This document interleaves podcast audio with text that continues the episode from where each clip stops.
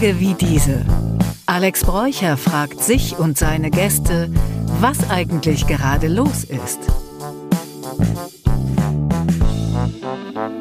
Herzlich willkommen bei Tage wie diese und heute da, da, da, mit einem alten Bekannten. Hier ist Joschük. Morgen, Tag, Morgen. Abend. Ich tue so, als ob ich wach bin. Ich bin in Wahrheit müde. Du bist in Wahrheit schon lange wach. Ihr seid seit Stunden. Also ich schlafe ja nicht. Ich habe mir Schlafen abgewöhnt, weil ich Schlafen finde ich völlig überbewertet. Also schlafen kann man ja auch, wenn man tot ist. Heißt, heißt das, was du sagen willst, in anderen Worten Kinder? Es heißt, äh, ja, es heißt, ach, es heißt einfach alles. Ich äh, weiß nicht, also ich mag Schlafen grundsätzlich ganz gerne, aber ich ärgere mich auch immer, dass man durch Schlafen so viel Zeit verliert. Tatsächlich. Ja, so viel Zeit. Wenn man jetzt, wenn man dir, wenn man dir folgt, zum Beispiel auf Social Media, zum Beispiel auf Instagram, dann hat man gesehen, dass du auch nicht äh, wenig gearbeitet hast. Denn vergangene Woche war ja in Berlin die Berlinale und Joschük hat ja nicht nur die ähm, äh, die äh, die Gala oder die Antritts, wie, wie sagt man, die die Eröffnungsgala. Eröffnungsgala äh, moderiert, sondern du warst da ja auch kräftig unterwegs. Ich habe dich quasi fast auf jeder Veranstaltung, auf jedem Teppich ähm, gesehen, Moderat äh, Mikrofone halten, Mikrofone vor die Nase gehalten bekommen. Wie war denn das so insgesamt? Ach, Berlinale ist, ähm, also mal abgesehen von der Abschlussveranstaltung, über die wir sicherlich Ja. auch noch reden werden. Ja. Berlinale ist ja für ähm, so einen Aspekte-Moderator äh, so, so eine Hochzeit. Äh, Das mache ich, glaube ich, jetzt zum zehnten Mal. Das war, glaube ich, meine zehnte Berlinale ungefähr. Und das bedeutet, da wir eine äh, Sendung machen, die am Freitag vor der Abschlussveranstaltung äh, gesendet wird, haben wir so neun Tage, in denen wir versuchen, dieses Festival abzubilden. Das machen wir meistens zu zweit. Also Kathi und ich haben es dieses Jahr gemacht und dann Genau. teilen wir uns das so ein bisschen auf. Und dann wird es immer hin und her gespielt. Dann gibt es da äh, den Menschen, den man interviewen will und da den Film, den man sehen muss und so weiter. Also es ist eine relativ intensive Zeit, wobei ich sagen muss, dieses Jahr war es aus meiner persönlichen Perspektive zwar ja viel Arbeit, aber es, ich hatte schon ähm, härtere Berlinalen im Sinne Okay. von alle Filme gesehen, jede Veranstaltung mitgemacht, jeden Sekt getrunken und jeden Menschen interviewt. Das war dieses Jahr nicht ganz so krass, was auch ganz angenehm war. Man wird ja auch nicht jünger. Ne? Ja. Ja, also ähm, ich meine, du hast ja auch natürlich mit, mit, den, mit, mit allen Promis das Foto gemacht oder auch Gespräche geführt, also mit Damon. Naja, ich mache ja nicht, ich bin ja da nicht da, um Fotos mit Promis zu machen. Aber äh, also als Matt Damon, ne, also die Ja, Geschichte ging ja so, wir haben die Öffnungsgala moderiert, Matt Damon war im, im Saal, ein paar andere Stars waren auch noch da. Und Mhm. dann mussten wir am Ende, das ist ein bisschen undankbar für die Moderation, ehrlicherweise, ähm, Mhm. am Ende, wenn alles vorbei ist, kommt dann der Film, der Eröffnungsfilm wird gezeigt und nach dem Eröffnungsfilm, also nachdem man Mhm. schon viereinhalb Stunden in diesem Saal verbracht hat, Mhm. dann äh, müssen wir nochmal raus und nochmal Tschüss sagen und äh, allen ein schönes Festival wünschen. Das ist an dieser Stelle wirklich, da kann keiner mehr richtig stehen, alle sind todmüde und es geht gar nicht mehr. Die ganze Ab an Anspannung von der Eröffnungsgala ist dann schon so raus. Und dann haben wir das gemacht und haben es, also haben es über die Bühne gebracht und standen hinter der Bühne im Dunkeln. Niemand war mehr da. Alle Techniker zu Hause, also wirklich alle hatten schon längst Feierabend. Licht und da schon aus. standen wir und auf einmal geht die Tür auf vom Saal äh, zu Backstage und dann kam Matt Damon rein mit einem Cool.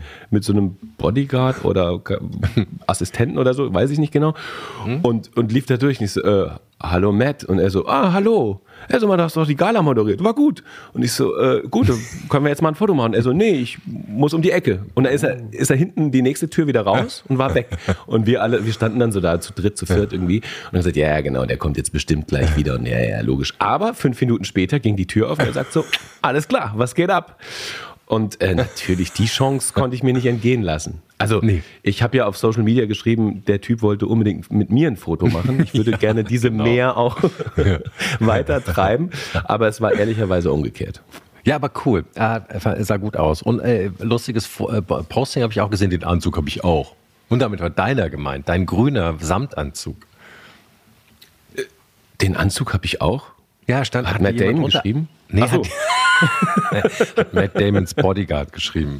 Für ihn aber, in seinem Account. Hat irgendein User geschrieben. Das war lustig.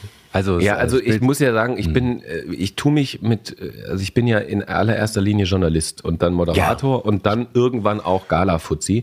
ähm, ich tue mich wahnsinnig schwer damit, ähm, dass Leute sehr dann bei solchen Veranstaltungen auf Äußerlichkeiten achten. Also ich, ich gucke mir das selber teilweise gerne an, aber wenn ich selber betroffen bin, äh, finde ich es ein bisschen schwierig. In diesem Fall war ich aber auch wahnsinnig glücklich über diesen Anzug und ich habe mich auch gefreut, dass Leute das auch gut fanden und manchmal freut man Siehste. sich halt auch über Äußerlichkeiten. Warum denn? Siehst du, und ich weiß ja, dass du natürlich äh, bist du ein Journalist und ich äh, hole dich jetzt hier so ein bisschen auf rote Teppich ähm, ähm, äh, plim plim ab, aber das ist ja auch mal interessant. Jetzt lass ich mich mal fragen, wie groß ist ein Matt Damon? Ist es so, ist es, wenn man sich vorstellt, dass die Schauspieler alle nur 1,50, abgebrochener Zwerg oder ist der, oder ist der, Naja, ist der dick? Zwerg? Zwerg, Klar. Zwerg kann man nicht sagen. Also, ähm, ich, also ich, ich bin jetzt auch nicht derjenige, der Matt Damons Äußerlichkeiten so bewerten will, aber er, sagen wir so, ähm, im Vergleich zu der, zum ersten Jason Bourne-Film ist er ein bisschen älter geworden. Und er ist, ich bin so 1,83, ja. glaube ich, und er ist vielleicht so 1,75 oder so. Also so schätze ich. Aber er ist jetzt ist kein, kein kleiner, kleiner Pimpf, ne? gar nicht. Im Gegenteil. Ja, ja, ja. Der Typ ist ja vor allem so wahnsinnig sympathisch. Er ist wirklich, und ich glaube, er meint das vollkommen ernst. Ich habe ihn letztes Mhm. Jahr auf der Berlinale, war er schon mal als Produzent da. Und da war ich, stand ich Mhm. am roten Teppich und dann äh, kamen ganz viele Leute drumherum und, äh, und haben gesagt, ja, sorry, Matt Damon gibt gar keine Interviews, sorry, geht gar nicht. Und dann stand er so irgendwie so abseits und hat irgendwie auf sein Filmteam gewartet und, und, und stand einfach so rum. Und dann habe ich, ich stand zufälligerweise halt zwei Meter neben ihm und habe gesagt, äh, Matt, hast du mal eine Sekunde? Und er so, ja klar.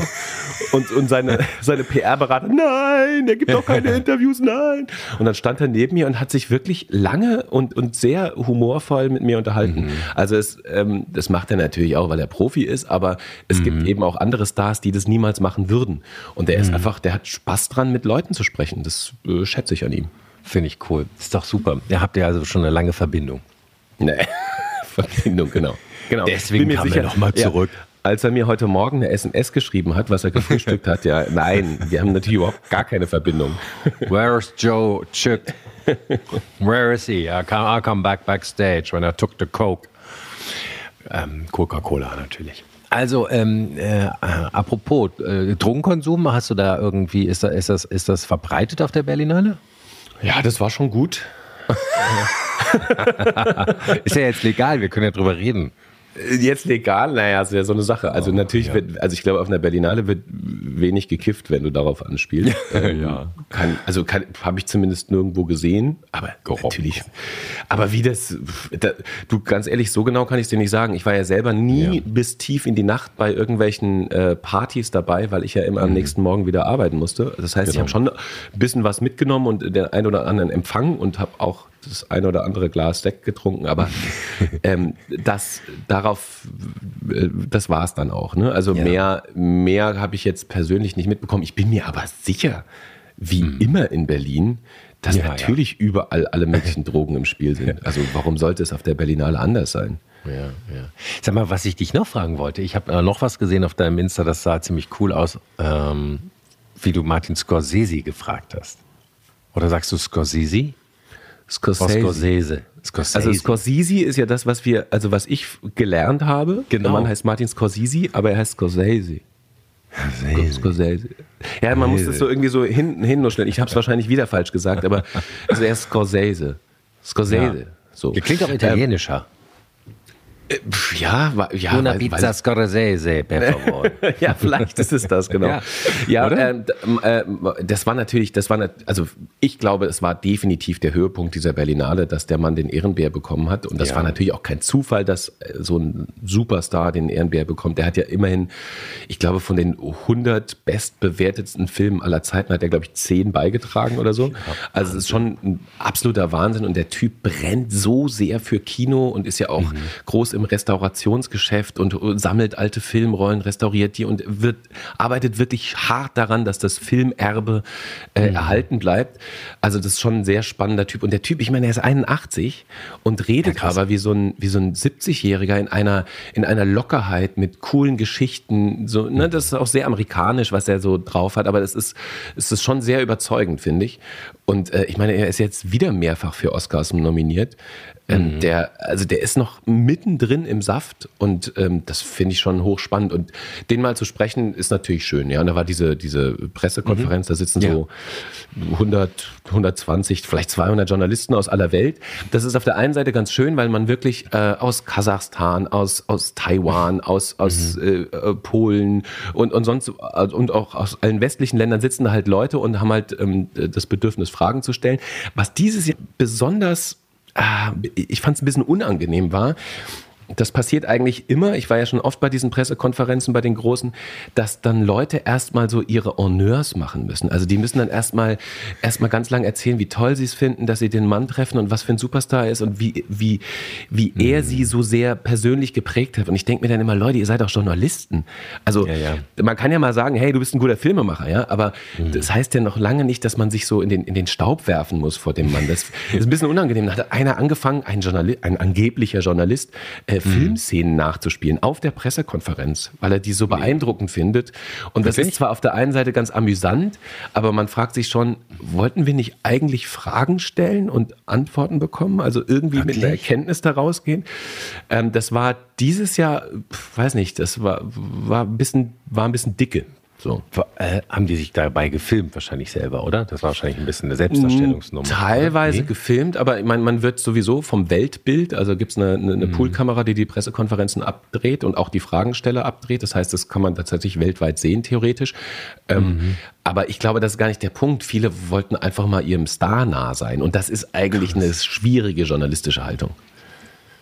Das stimmt, aber vielleicht sind das halt auch nicht, wie du schon angedeutet hast, nicht die gestandenen Filmjournalisten von einem etablierten Medium, sondern vielleicht sind das halt die, oder weiß ich nicht, vielleicht sind es auch so People's Magazines. Also weißt du, eher so ein bisschen Klatsch und Tratsch, die ja auch vielleicht da hinkommen bei so einem Ja, aber selbst die müssten ja eigentlich ein Interesse daran haben, eine ja. mega geile Antwort von Scorsese zu bekommen und nicht eine einen geilen Vortrag von sich selbst. also es gab, also zur Ehrenrettung, es gab auch viele äh, journalistische Fragen, gab es schon mhm. auch. Aber ich, mir, ist das, mir ist das ein bisschen übel aufgestoßen bei dieser Pressekonferenz. Das ist halt mhm. halt auch Zufall, ne? Also wer, wer da drankommt, da, das kannst du ja vorher nicht planen. Äh, und es ist auch so. gut so, dass es nicht geplant wird. Ne? Also es werden ja nicht vorher Fragen eingereicht und, äh, und Inhalte abgesprochen. Zum Glück. Und, und das läuft mit Wortmeldung und dann sagt irgendjemand äh, oder Scorsese genau. selber oder seine Presseattaché nee, oder so ein Moderator, der sitzt mit auf der Bühne mhm. und der guckt so grob, macht mal links, rechts, und dann geht es so hin und her. Ähm, also wir hatten vorher auch, das, ich bin jetzt nicht zum ersten Mal auf so einer Pressekonferenz, das heißt, ähm, mhm. ein paar von dem Team kennen mich auch schon und da war, haben wir auch vorher auch gesagt, du, ich hätte auch gern, wenn es geht, würde ich auch gerne eine Frage stellen. Ja, ja. Und mhm. äh, so, das kann man schon machen und dann äh, bin ich ja glücklicherweise auch drangekommen, weil das auch für unsere Sendung nicht unwichtig ist, dass wir genau. quasi den mhm. Reporter auch mal auf einer Pressekonferenz sehen und dann ist es natürlich noch schöner, wenn er auch eine Frage stellen darf, klar. Und ja. Scorsese hat auch echt, ähm, also seine Antwort war tatsächlich eine, eine, gute Antwort und ich war froh, dass wir äh, Frage und Antwort bekommen haben, weil das natürlich auch unserer Sendung gut getan hat, ist ja klar. Ja, das ist interessant. Ähm, willst du uns ähm, ein bisschen von dem Gespräch verraten oder? Naja, also wir, also das ZDF hat ja auch noch ein großes Interview. Ich glaube, es lohnt sich äh, einfach ja. die letzte Berlinale Sendung von Aspekte anzuschauen die äh, ja. Freitag vor dem Abschluss äh, in die Mediathek gekommen ist. Die gibt's da immer noch. Und da gibt es genau. auch, wir haben uns da nochmal am roten Teppich getroffen, konnte ich nochmal mhm. so ein bisschen Stimmung kurz vor dem, äh, kurz vor dem Ehrenbärverleihung, vor dem Lifetime Achievement Award und sowas. Mhm. Das war natürlich auch ganz spannend. Und es war wirklich krass auch auf diesem roten Teppich. Das ist ja, Berlinale ist ja immer so Glamour, aber manchmal auch Glamour für Arme, muss man sagen. Ne? Im Vergleich so zu Cannes oder den Oscars oder sowas. Aber in dem Fall, also mhm. dieser Abend war wirklich wow, ne? Da standen echt hunderte Fans, die Martin, Martin gerufen mhm. haben. Also es war richtig Stimmung da. Hat schon Spaß ja. gemacht. Und ich glaube, er hat es auch sehr genossen. Genau, also dann, äh, genau, schaut euch das einfach in der Mediathek nochmal an. Die ZDF-Aspekte-Sendung ist die Aspekte-Sendung der vergangenen Woche, die jetzt noch aktuell ist, wenn wir rauskommen. Und ähm, genau, das lohnt sich auf jeden Fall.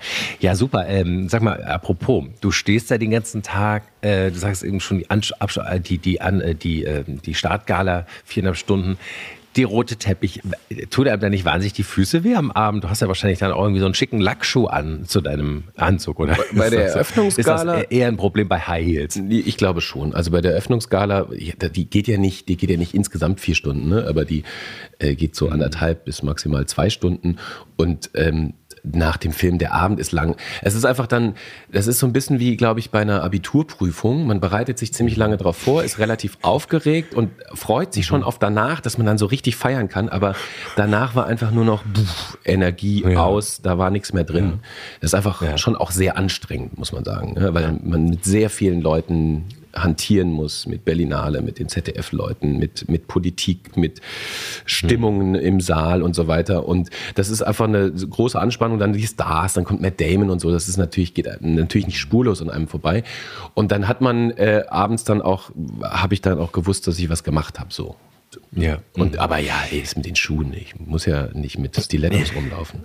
Äh, ja, jedenfalls hast du gesagt, am Ende ist man, ist man erledigt aus, die Energie ist raus und du hast auch schon angedeutet, die letzte Berlinale, äh, die letzte Aspekte-Sendung, da war noch nicht die Abschlussveranstaltung drin, die kommt jetzt wahrscheinlich in der nächsten. Ähm, da gibt es ja auch noch was drüber zu sagen. Da äh, gab es ja ein kleines, äh, boah, vielleicht kann man gar nicht klein sagen, da gab es ja eigentlich auch einen, einen ordentlichen Skandal und Aufruhr.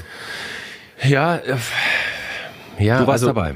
Heftige Antisemitismusvorwürfe gegen mhm. die PreisträgerInnen, die auf der Bühne sich äh, in Solidarität mit Palästina gezeigt haben.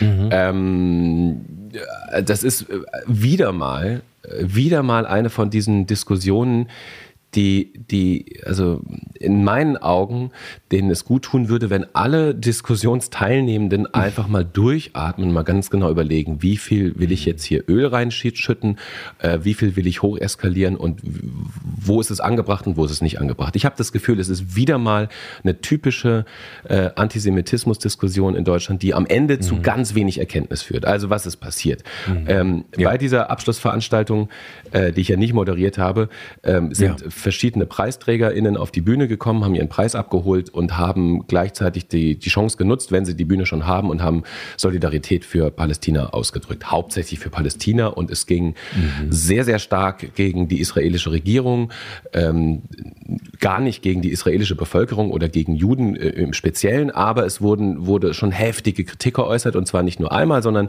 ich glaube drei oder viermal von verschiedenen Leuten, die verschiedene Preise bekommen haben. Äh, mhm. Äh, dazu muss man sagen, es hat ja ein Film gewonnen, No Other Land, das ist ein Dokumentarfilm aus dem Westjordanland mhm. von einem Palästinenser zusammen mit ja. einem israelischen Journalisten.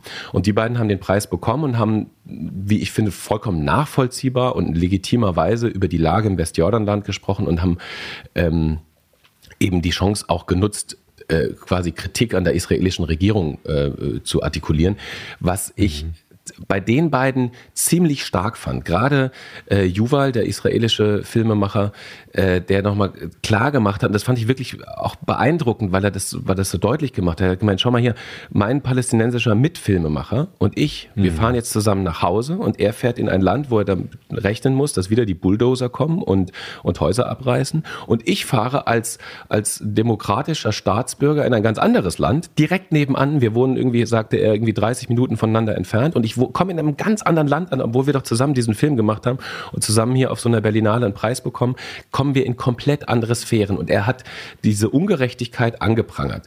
Und das fand ich sehr nachvollziehbar und sehr, sehr deutlich und klar. Ähm, er hat und das, da kommen wir dann zu den Triggerpunkten vor dieser Diskussion. Er mhm. hat das Wort Apartheid in den, in den Mund genommen. Oh, das, ja, gut, ähm, okay. das ist äh, mindestens ein umstrittener Begriff. Ähm, natürlich mhm. ist er mhm. von der Meinungsfreiheit gedeckt. Das heißt, er darf das sagen. Äh, aber da war so der erste Triggerpunkt, wo, was ihm mhm. jetzt vorgeworfen wird.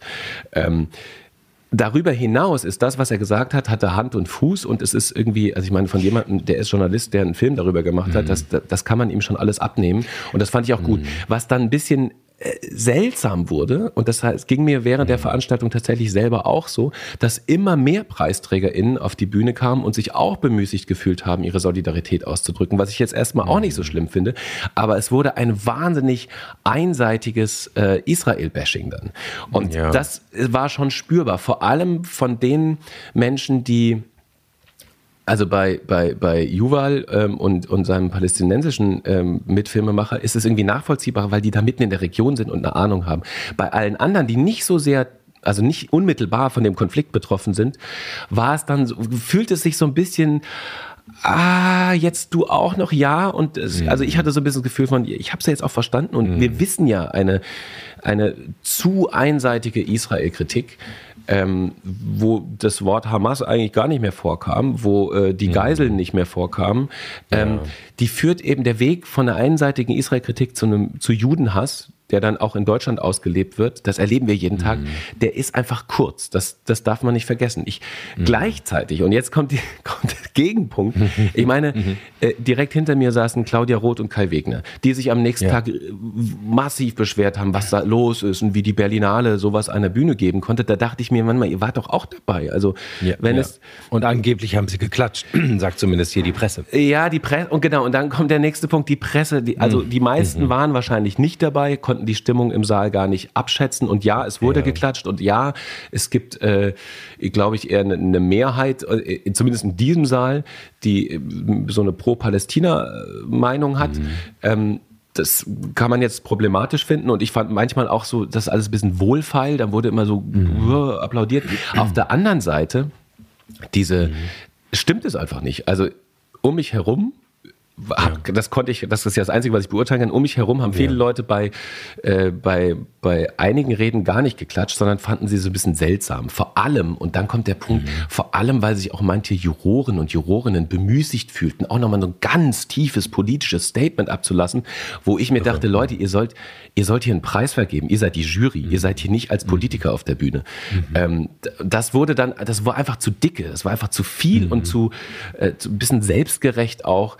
Ähm, und wie gesagt, es das heißt aber auch nicht, dass das alles beklatscht wurde. Das kann man mhm. natürlich im Fernsehbild nachher gar nicht so richtig auseinander ja. analysieren, wer da wo, wie, wann geklatscht hat. Und ich finde also so eine Klatschexegese ist halt einfach auch eine Quatschexegese, weil ähm, oft wurde ernsthaft, wurde wirklich geklatscht, mhm. weil die Rede endlich vorbei war, nach dem Motto, Gott sei Dank, jetzt ist rum, nächster bitte. Oder aus Höflichkeit meinst du, aber oder es wurde aus Höflichkeit. Oder weil jemand einen mhm. Preis gewonnen hat, da wurde natürlich auch ja, geklatscht. Und wenn es sich aber alles so vermischt, ist es ein bisschen problematisch nachher zu sagen, ja, wurde alles bejubelt, was da gegen mhm. Israel äh, gesagt wurde. Das stimmt so mhm. nicht. Da muss man einfach ein bisschen mehr differenzieren.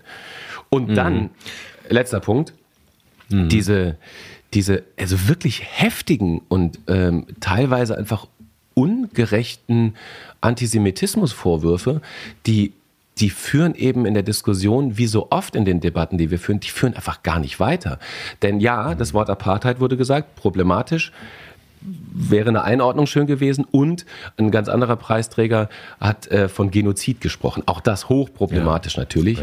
Ja, ähm, äh, ja. Dann wäre natürlich schön gewesen, irgendjemand hätte mal gesagt, Leute, diese beiden Begriffe, die sind in der öffentlichen Diskussion umstritten, mindestens mal. Mindestens. Und mindestens mal, wenn nicht äh, mhm. hochproblematisch. Aber da frage ich mich auch, ähm, natürlich darf man mit einem Pali-Tuch äh, auf die Bühne gehen, aber ähm, diesen Triggerpunkt zu setzen, der, der hilft halt am Ende überhaupt keinem weiter und schon gar nicht, und das ist das, finde ich, das Absurdeste daran, schon gar nicht der palästinensischen Zivilbevölkerung, für die man sich angeblich einsetzt, weil so auf diese Art und Weise, das kann man, müsste man, finde ich, antizipieren, so wird die Diskussion einfach einfach ein komischer, ein Riesenfeuer und alle kippen Öl rein und am Ende ist wirklich gar keinem geholfen.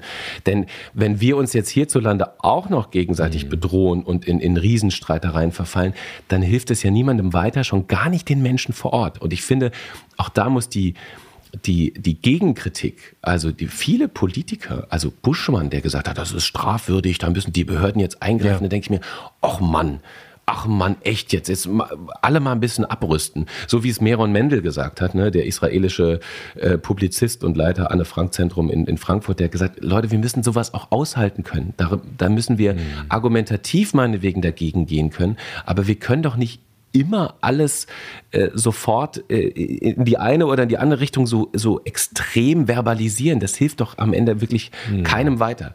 Zumal, wie gesagt, Kai Wegner und Claudia Roth saßen ja da. Also sie hätten ja, ja, wenn sie das so schlimm empfunden haben, hätten sie ja einfach auch aufstehen können und sagen können, hey, nee.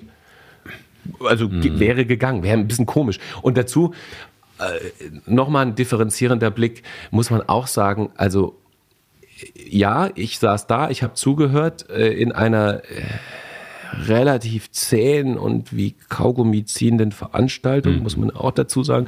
Ähm, mhm. Und da geht manches einfach auch so ein bisschen unter. Da hat Also ich habe zum Beispiel, hat er gerade Genozid gesagt zu meiner Nachbarin und sie so, keine ja. Ahnung, ich habe es jetzt nicht genau gehört. Hat er? Hat er nicht? Wenn ja, dann, hm, dann wäre es ja krass wahrscheinlich. Aber das ist das, das kann man, glaube ich, auch so dem Publikum gar nicht abverlangen, dass die da quasi in einer politikwissenschaftlichen Analyse sitzen, sondern die meisten sitzen einfach da und hoffen, dass es nicht mehr so lange dauert. ja, das ist keine Entschuldigung, ne, vielleicht, aber, ja. aber das muss man alles ein bisschen mitbedenken, wenn man die große mhm. Kritikkeule aus, ausholt. Und wie gesagt, ich finde, mhm. die Keule war so groß wieder und so heftig geschlagen, dass es eben auch die Falschen getroffen hat. Zum Beispiel Juval, äh, der Filmemacher, der, von dem ich gerade gesprochen habe, ja. der jetzt bedroht wird von Rechtsextremisten in Israel und seine Familie wird bedroht, weil ihm Antisemitismus vorgeworfen wird. Er, der eine Familie hat, die teilweise im Holocaust ihr, ihr Leben verloren hat, ermordet wurde und der sich die ganze Zeit fürs Brückenbauen und für politische Lösungen einsetzt. Und das ist einfach der Falsche, der da getroffen wird. Ja, ja, naja, aber ähm, hätte man das nicht vielleicht auch vorhersehen können? Also ich will jetzt über verschiedene Punkte nochmal kurz nachhaken, mhm. aber äh, Juval hat ja, der Film hat ja den Preis auch gewonnen, ja. hat ja einen kritischen Film über die Siedlungspolitik äh, in der Westbank gemacht. Ja. Und wenn man so einen Film natürlich ehrt und auszeichnet, glaube ich, muss man damit rechnen, dass Leute mit Palästinensertüchern und mit kritischen Statements auf die Bühne kommen. Das denke ich ist vorhersehbar. Wie oder? gesagt, und ich glaube, ich, wäre es mhm. dabei geblieben, wäre das vielleicht, ja. wie gesagt, dann vielleicht noch mit einem einordnenden Wort zu so Triggerbegriffen mhm. wie Apartheid und Völkermord. Und dann ja, wäre das. Also ich finde das auch. Mhm. Dann, dann wäre, ich glaube, das hätte ganz viel ähm, ganz viel ähm, heiße Luft aus der Diskussion rausgelassen. Wenn das einfach, mhm. wenn das passiert wäre, wenn man das Gefühl gehabt hätte, und das ging, glaube ich, vielen, die vor Ort so waren und die es auch nachher be äh, beurteilen, viele sagen ja, also die, sagen wir mal, die eher differenzierten Stimmen sagen ja, hey, ist doch vollkommen okay, äh, Palästina-Solidarität zu machen, aber ordne es doch kurz ein bisschen ein und dann ist es auch alles nicht mehr ganz so dramatisch, wie man vielleicht das Gefühl hat. Und gleichzeitig mh, muss man auch sagen, das ist natürlich, äh, so hat es Shai Hoffmann ausgedrückt, das ist derjenige, der immer mit den Tiny Houses ähm, über Israel und Palästina reden, durch, durch Deutschland fährt. Der war auch bei der Berlinale ganz mhm. aktiv. Der hat so ein kleines Tiny House und dann trifft er sich mit Leuten und macht genau das, Dialog führen. Ne? Also im besten ja. Sinne versucht er Brücken zu bauen. Ja. Und der hat auch gesagt, man darf nicht vergessen, dass diese Gegenkritik äh, aus der deutschen Medienlandschaft und aus der Politik ist natürlich wieder mal eine sehr deutsche Befindlichkeitsdiskussion. Ähm, wo manche Leute, äh, die außerhalb Deutschlands stehen, wirklich bisschen kopfschüttelnd und ratlos drauf schauen, ähm, weil die, sagen wir mal, die sogenannte Antisemitismuskeule wird zumindest nach in den Augen vieler ausländischer Beobachter ein bisschen zu schnell geschwungen, ähm, weil die Diskussion international und auch im internationalen Kulturbereich, die hat einen anderen Schwerpunkt. Also, mhm. ne, also ich rede jetzt überhaupt nicht Antisemitismus, das Wort, aber man muss auch bedenken, Deutschland hat dann so eine Sonderrolle und ähm, manche äh, schütteln manchmal auch den Kopf darüber. Und natürlich hat Deutschland eine historische Sonderrolle, ist ja vollkommen klar. Ich plädiere einfach nur dafür, ein bisschen ja, differenziert also daran zu gehen, dann ich, hilft das am Ende den Menschen auch vielleicht relativ zurück, weil ich es auch. Hm. Jetzt bist du raus? Was? Ja, ich halte mich jetzt hier ein bisschen so zurück, weil ich ähm, hatte, ich war zum Beispiel mal auf einer, oder bin in eine Demo geraten, ne, eine Pro-Palästina-Demo auf dem Kudamm. Und ähm, da wurde da eindeutig von, den, ähm, von, der, von der Polizei gefordert, ähm, dass man halt äh, nicht die Begriffe Apartheid und Genozid nennt, sonst würde die Veranstaltung abgebrochen. Jetzt mhm. bin ich mir nicht so sicher, ob das dann auf einer Bühne von der Berlinale wirklich okay ist. Weißt du, wie ich meine? Also nee, Meinungsfreiheit sag, ist ja erstmal. Ja. Ich sage ja nicht okay. Also, mhm. also, also A, ist es von der Meinungsfreiheit gedeckt. B, ich finde es nicht okay. Ähm, mhm. Ich finde, wie gesagt, es hätte eine Einordnung oder einen Widerspruch gebraucht, auf jeden Fall. Also ich, also ich würde den Begriff Genozid niemals in diesem Zusammenhang verwenden, weil äh, ganz ehrlich, das, also der Begriff Genozid und, und auch, sagen wir mal, die, die rechtliche, völkerrechtliche Darlegung, die entstammt dem Holocaust. Ne? Also das, aus den ja. Lehren des Holocaust wurde überhaupt der Begriff Genozid quasi als, als rechtlich geschützter Begriff überhaupt eingeführt. Also da, da muss man wirklich sehr, sehr vorsichtig sein. Ich, ich lehne das ab, eindeutig. Ähm, mir geht es mehr um die Diskussion, die daraus entsteht. Und, und ähm, also das habe ich auch, ich habe ja auch einen, äh, einen, einen, Post dazu abgesetzt. Ich finde diese ja. Einseitigkeit der Israel-Kritik und teilweise muss man auch sagen, also manchen unterstelle ich einfach Israel-Hass. Nicht unbedingt Judenhass, mhm. aber Israel-Hass. Dieser, ja. diese Einseitigkeit, die ist problematisch und die ist ein Problem, weil wir einfach, wir wissen es ja, dass äh, Juden und Jüdinnen, zum Beispiel in Deutschland, aber auch in Frankreich, in vielen anderen Ländern, die leiden dann darunter, weil nämlich aus diesem, aus dieser einseitigen Israel-Kritik eben ganz schnell dann doch Antisemitismus entstehen kann. Und da muss man wahnsinnig aufpassen. Und da muss man auch gegenhalten, eindeutig. Und trotzdem wiederum von der anderen Seite immer mit der Keule zu schwingen, hilft der Diskussion auch nicht weiter. Und da, ich finde, da müssen mhm. sich alle Beteiligten nochmal fragen, wie kriegt man eine differenziertere Diskussion hin? Und das ist ja das, was ich ganz am Anfang gesagt habe. Ja. Vielleicht erstmal nochmal atmen und dann überlegen, was ist jetzt das Statement, was die Diskussion weiterbringt und nicht nur meine Position, mein Bekenntnis nochmal in die Welt mhm. haut. Ja, es ist natürlich ein, ein, sensibles Thema. Und wenn die Kultur sich dann so politisch zeigt und äußert, ist schwierig. Also du hast angedeutet, dass unser Justizminister ähm, Konsequenzen gesprochen hat. Äh, unser Berliner Kultursenator Joe Scialo kündet Konsequenzen für die Kulturförderung an. Selbst der Bundeskanzler hat äh, gesagt, dass eine derart einseitige Positionierung so nicht stehen gelassen werden kann. Also ähm, da ist schon wirklich, das, die haben das große Besteck aufgefahren. Ne? Also das und ähm, man hatte auch jetzt, äh, sagen wir mal, einen Querschnitt durch die Presse. Das ist also auch nicht nur die übliche Springer-Presse, sondern da ist auch die SZ, das Redaktionsnetzwerk Deutschland, die Monopol, die ganzen normalen, auch selbst die Taz. Also da, da geht es durch die Presse schon durch. Das ist also, ich, der Skandal ist groß gemacht worden. Das äh, kann man so sagen. Das stimmt. Und ich finde, ich, wie gesagt, ähm, wenn man den mhm. Abend verfolgt hat, dann war das ja. auch auf jeden Fall problematisch und hat auf jeden Fall Kritik verdient. Also mhm. gibt es überhaupt kein Vertun. Ähm, ja. Ich habe das ja selber gesagt. Also ich bin, also diese Einseitigkeit, die ist einfach problematisch. Ähm, jetzt muss man sich natürlich überlegen, also wenn dann, wenn dann gefordert wird, sowas darf nie wieder auf einer Berlinale passieren, hat Kai Wegner, glaube ich, gefordert. Mhm. Da frage ich mich, ja gut, ja, stimmt, ich bin, stimme ich zu, ich finde es auch nicht gut, aber was genau äh, willst du jetzt nochmal dagegen machen? Also das sind so mhm. Floskeln und so Forderungen, die mir einfach unklar sind. Was soll denn das eigentlich bedeuten? Also, welche mhm. Konsequenzen kann man denn daraus ziehen? Soll man jetzt die Berlinale Leitung in Senkel stellen? Muss man vorher überprüfen, wer da spricht? Das ist doch alles, das ist doch Hanebüchen. Also, das, das sind so ja. große Forderungen, die aber, wo ich denke, okay, ist das jetzt mehr Bekenntnis oder tatsächlich ein konstruktiver Vorschlag? Aber man muss jetzt auch noch mal überlegen, also äh, ich, ich will da gar nicht, ich will da in, in keiner Weise Stellung beziehen, irgendwie spüre ich, aber man muss überlegen, erinnerst du dich, ähm, wie viele Leute ähm, schon Kritik dafür bekommen haben, nicht mal eine Partei für Russland ergriffen zu haben, aber wenn sie nur zum Beispiel auf Empfängen waren oder sich irgendwie in irgendeiner Weise ähm, gezeigt haben. Also ich will hier auf gar keinen Fall die Situation des, des russischen Überfalls auf die Ukraine äh, mit der Selbstverteidigung Israels Richtung Gaza äh, äh, vergleichen. Ja? Also das auf gar keinen Fall. Aber es, wir, wir erleben ja schon ganz oft, dass Meinungsfreiheit eigentlich nicht mehr so frei ist, sondern Meinungsfreiheit sehr schnell äh, unter einem moralischen Kodex bewertet wird, dass äh, manche Sachen dann halt einfach nicht gehen zu einer bestimmten Zeit, oder? Und ich habe das Gefühl, das ist zumindest so ein ähnlicher No-Go-Area. Ja, sehr klar bei dem Thema. Also ich äh, ja. tue mich auch wahnsinnig schwer. Jetzt habe ich einen gewissen Berlinale-Bezug und äh, habe ja. das einigermaßen mitbekommen. Deswegen äußere ich mich auch dazu. Aber ich bin ja genauso mhm. wie du drauf.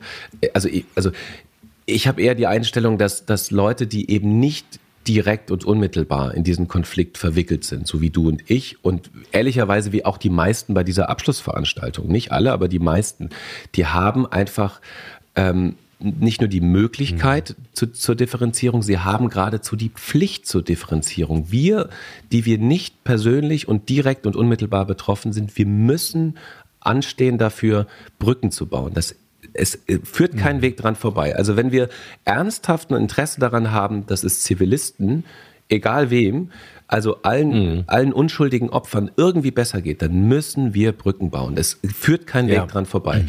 Also jeder, der willentlich oder unwillentlich Öl ins Feuer gießt, der tut der Sache einfach überhaupt keinen Gefallen. Ja, Und äh, das finde ich auch ein schönes Statement von dir und ich finde, das können wir auch so festhalten.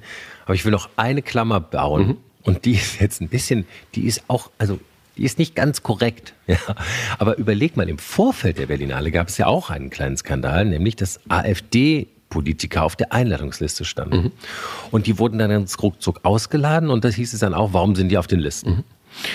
Da haben wir beide ja auch im Vorfeld mal drüber gesprochen. Ne? Die waren da halt irgendwie, die sind halt so reingerutscht mhm. ne? über die Jahre. Aber das ist natürlich trotzdem, die wurden ganz schnell ausgeladen und gecancelt, weil man auch vor ihren Positionen Angst hat. Ich will das nicht vergleichen. Ne? Ich will nicht sagen, dass die AfD-Position und eine ähm, relativ rechts, rechte bis rechtsradikale Partei irgendwie vergleichbar ist mit äh, anderen Statements. Aber da wurde sozusagen ganz vorsorglich schon mal möglicherweise Meinung, Klammer auf Meinungsfreiheit, Fragezeichen, gecancelt. Und bei der Abschlussveranstaltung äh, hatte man dann sozusagen vielleicht dort, ja, nicht vielleicht vorsorglich darauf hingewiesen, äh, dass man sich ein bisschen im, im, im ganz basisdemokratischen Rahmen äuß zu äußern habe. Ich weiß es nicht. Also ich weiß, es, es ist ein ganz schön Spagat, den ich hier mache, aber du weißt schon, glaube ich, worauf ich hinaus will. Ne? Meinungsfreiheit, Fragezeichen, wirklich immer oder yeah. nur das, die Meinung, die okay ist? Ja, ich möchte es auch nochmal betonen, dass man das eine mit dem anderen echt schwer vergleichen kann. Aber äh, ja. ich weiß, weiß äh, da, es gibt Parallelen, das, das sehe ich ein. Ja. ja. Also es gibt äh, Parallelen, aber es gibt es ist dann doch schon mal ein ganz großer Unterschied, denn ähm, bei der Eröffnungsveranstaltung ähm, sollten ja nicht AfD-PolitikerInnen auf die Bühne eingeladen werden, um ein Statement ja, abzulassen. Ja. Also, äh, dass, dass überhaupt irgendjemand mit ihnen gesprochen hätte, selbst wenn sie da gewesen wären, ist ja sowieso, äh, es ist ja, niemand hatte das vor. Ne? Also, da, es geht da gar nicht so sehr um ja. Meinungsfreiheit, sondern mhm. ähm, da ging es natürlich auch um Symbolpolitik, um Zeichen setzen. Genau. Und, äh, das meine ich. Und tatsächlich ähm, ist das ja auch hoch umstritten. Ne? Also auch innerhalb des äh, von Berlinale Mitarbeitenden und äh, von auch Außenstehenden. Ne? Also es gab zwar die, die, große Phalanx auch von Filmschaffenden, die gesagt haben, es geht gar nicht, wenn hier potenzielle mhm. Rechtsextremisten auf unserer Veranstaltung, auf einer Filmveranstaltung, die für Toleranz steht, sind, dann komme ich nicht. Ne? Und ja. übrigens nachvollziehbarer äh, Standpunkt, wie ich finde. Ähm, gleichzeitig ja. gab es auch die anderen, die gesagt haben, wir müssen doch, also zum Beispiel Christian Petzold, Jurymitglied, er hat gesagt, ja. ey, wir müssen doch mit diesen paar Hayopais, müssen wir doch klarkommen, da sind wir doch stark genug, jetzt macht euch mal nicht ins Hemd, so nach dem Motto. Mhm. Ähm, mhm. Auch ein nachvollziehbarer Standpunkt. Was ich ähm, an der Diskussion interessant fand, war, dass und deswegen ist es auch gut, dass sie geführt wurde, die Diskussion, dass mhm. wirklich über Jahre hinweg einfach so, so automatisiert äh, Einladungen äh, ausgesprochen wurden äh, von, von Berlinale, Schrägstrich Bundeskultur ähm, äh, zu allen möglichen Ausschüssen und Abgeordnetenhaus. Da wurde hier ist, hier ist eure Liste, wen wollt ihr mitbringen? So, jede Partei durfte ja, da ein paar ja. Namen draufschreiben. Ja, Darüber hat mhm. nie einer nachgedacht. Ne? Also äh, und dann wurde es einfach das protokollarisch wurde einfach dieses automatisierte Verfahren äh, weitergezogen. Und ich finde schon, dass wenn man in einer Tradition von äh, Vielfalt, Toleranz und, und, und Weltoffenheit stehen will, dass man auch andere Traditionen, Stichwort Gästemanagement, durchaus mal hinterfragen kann, um die erste Tradition zu bewahren. Also die mhm. Diskussion ist deswegen gut, weil sich dann nämlich nicht nur eine Berlinale, sondern alle möglichen Kulturinstitutionen und Festivals und, und andere Institutionen und Menschen und Zivilbevölkerung endlich mhm. mal Gedanken machen müssen, wie gehen wir denn jetzt mit den Rechtsradikalen jetzt ernsthaft um? Was heißt denn das eigentlich, dass wir alle mhm. gegen Rechtsextremismus und für Demokratie sind? Was genau bedeutet das in unserem Alltag? Und diese Diskussion, mhm. ich finde, das wurde wahnsinnig gut deutlich, die müssen jetzt überall geführt werden. Egal wie die Entscheidung ausfällt, die kann man jetzt gut oder schlecht ja. finden, aber dass diese Diskussion endlich geführt wird, das ist schon, äh, das ist schon ein Gewinn, finde ich. Hm, ich gebe dir recht und du hast ja, du hast es zu Recht ja nochmal gesagt, man kann den Leuten ja auch nicht hinter den Kopf gucken und man kann ja auch keine, keine Gesinnungspolizei einführen und eine AfD-Einladung, gut, das ist halt so reingerutscht, das haben wir geklärt, ja, das war sicherlich nicht beabsichtigt, aber nicht, ich meine, es gibt ja auch Leute in ihre Meinung, also äh, es gibt ja auch gestandene Journalisten, die irgendwann äh, Schwurbler wurden oder nach rechts gerutscht sind, ja. Ich erinnere mich äh, zum Beispiel auch nach der, in der, in der Post-Corona-Zeit, einer meiner, meiner Heroes aus meiner Jugend äh, im Radio bei SWR 3, Elmar Hörig, ja, der war auf einmal, wurde der einfach dull, ja, der hat das stimmt, nur ja. Schwurbler-Position. Ja, ich erinnere mich. Und ja. den konnte man, der war bestimmt auf allen Listen, der wurde bestimmt überall eingeladen. Der war einfach ein bekannter Moderator, 30 Jahre lang im öffentlich-rechtlichen Hörfunk. So, aber weißt du, der, der, der geht ja wahrscheinlich auch nicht jeder so eine riesige Liste durch. und checkt, ist der jetzt, ist der noch im Mittelfeld, ja, kann man den noch bringen? Deswegen, ich würde mal sagen, das ist verzeihlich, dass es so passiert ist. Äh, komisch schon, aber nun ja, ich glaube, was du gesagt hast, ist das Wichtigste. Brücken bauen, Dialog führen und halt auch mit den vermeintlichen politischen Gegnern ähm, ja, offen sprechen. Also sie eigentlich in der demokratische, in der Diskussion binden, statt sie zu canceln. Solange sie, solange sie ähm, äh, sich quasi committen, auf einem demokratischen Level Field ja. äh, zu agieren. Ne? Also der typische ja, Rechtsextremist ist ja der, der ja. Das, das, Schachspiel Taube Beispiel kennen wir alle. Äh, also es, man muss schon den Anspruch haben, dass man auch äh, miteinander diskutieren will auf dem gleichen, auf der gleichen, auf dem gleichen Spielfeld. Ne? Wenn einer immer nur aufs Spielfeld kacken will, dann bringt es gar nichts, mit dem weiter zu diskutieren. Ja, es ist, ist ja leider so. Eine, eine, eine, schöne Beschreibung des Toleranzparadoxons. ja, und genau, da, genau da spielt nicht mit. Genau darum ging es ja auch. Ne? Wo endet die Toleranz mit den Intoleranten? Und diese Frage, die muss man immer wieder neu diskutieren. Die kann man nicht eindeutig und für alle Zeiten immer beantworten, sondern was heißt das? Ne? Wo definiert man Intoleranz? Wer ist denn intolerant? Ist man schon intolerant, wenn man in einer intoleranten Partei ist und so weiter? Also diese mhm. Frage müssen wir ja. einfach weiter diskutieren. Es, es ist anstrengend, ja. aber es, ich glaube, es lohnt sich wirklich. Und dieses, ja. was wir wirklich einfach viel zu lange gemacht haben, dieses, ja, wird schon irgendwie gehen, das, das hilft halt, das hilft halt nicht weiter. So. Und dann können wir vielleicht auch irgendwann, Stichwort Berlinale, mal wieder darauf zu sprechen kommen, wie man eigentlich jetzt mal ganz unabhängig von politischen Statements in einer politischen Filmfestivalgeschichte, wie man eigentlich mhm. zum Beispiel so eine Berlinale Verleihung noch ein bisschen, also ganz unabhängig davon, noch ein bisschen geiler machen kann. Ich frage mich das mhm. wirklich schon, schon lange. Also es gibt ja Berlinale sind nicht Oscars, mir vollkommen klar. Aber darüber redet ja jetzt keiner mehr. Ne? Also, dass diese Veranstaltung echt boah, die ist anstrengend. also Preisverleihungen sind immer anstrengend, muss man dazu sagen. Ich mhm. moderiere öfter Preisverleihungen. Das ist auch immer ein bisschen undankbar, weil natürlich, dann kommt der auf die Bühne, dann kommt nochmal die Lobhudeligung, dann kommt der nächste auf die Bühne und so weiter. Aber ob man wirklich bei einer Berlinale mh, mm, jede einzelnes Jurymitglied von den weiß nicht, fünf, sechs Jurys, die es gibt, müssen die alle auf die Bühne, müssen die alle was sagen.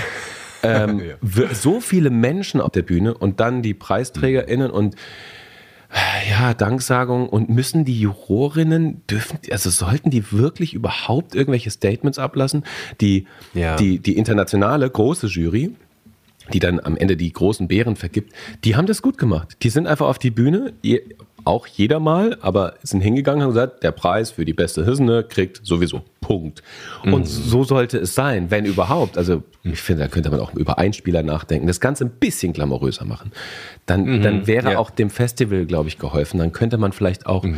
politische Statements ein bisschen besser einhegen, weil es ansonsten auch noch Filmkunst und, und, und, und, und Ga ja. Gala-Flavor irgendwie gibt. Das ist natürlich jetzt komplett untergegangen. Es, ist, es spricht ja eigentlich mhm. keiner mehr über irgendwelche Filme. Es wird ja eigentlich nur noch über Politik gesprochen. Was ich gut finde bei der Berlinale, aber ich glaube, die, äh, die Waage könnte noch ein bisschen wieder in die andere Richtung zurückschlagen zwischen Politik und Kunst. Mhm. Und Glamour ja. und Feiern und Gala. Ja, jo, das ist auch ähm, wie immer die perfekten Abschlussworte gefunden für diese launige und aber auch kritische Episode. Ja, vielen Dank. Ja, es ist also, mal wieder ich bin sehr gespannt, ähm, mhm. wie viel äh, angreifbaren Quatsch ich jetzt wieder erzählt habe. Es ist nämlich nicht so einfach. Deswegen äußere ich mich zu diesen sehr sensiblen Themen tatsächlich auch nicht außer ich habe das Gefühl, ich kann ein bisschen was zu beitragen. In dem Fall, wie mhm. gesagt, war ich da, kann vielleicht was dazu beitragen, was ja. ein bisschen Licht ins Dunkel bringt, hoffe ich zumindest. Aber natürlich äh, äh, setzt man sich auch immer in ein Wespennest rein. So ist das. Und ähm, ja. da müssen wir uns auch alle immer wieder neu kritisch hinterfragen, ob die Position, die man gerade vertritt, ob die auch morgen noch gilt. Es ist wichtig bei mhm. diesen Themen. Ja, das ist super wichtig und ähm, ich finde es gut, dass wir das besprochen haben. Also wir haben das ja, glaube ich, aus verschiedenen Seiten beleuchtet. Ich glaube, du hast es auch deutlich gemacht. Hast alle Positionen, glaube ich, von, von allen Seiten ein bisschen beleuchtet und hast dich da, glaube ich, auf keinen Fall jetzt in irgendeiner Richtung ähm, zu solidarisch oder zu kritisch oder zu extrem geäußert. Also ich denke, das, hast, das war sehr differenziert und dafür danke ich dir.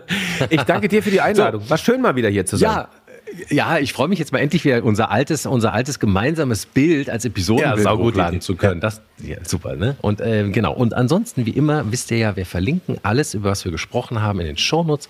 Jos Insta, das kennt ihr ja wahrscheinlich eh, aber dennoch, wenn noch nicht, bitte folgen. Äh, die Aspekte-Sendung und überhaupt ähm, alles findet ihr in den Shownotes. Und ja, Jo, jetzt wünsche ich dir einen wunderbaren Start in den Tag. Danke dir. Und bitte immer dran denken. Wir müssen alles erwarten, auch das Gute. Sehr gut. Bis dann. Ciao. Tschüss. Tage wie diese. Alex Bräucher fragt sich und seine Gäste, was eigentlich gerade los ist.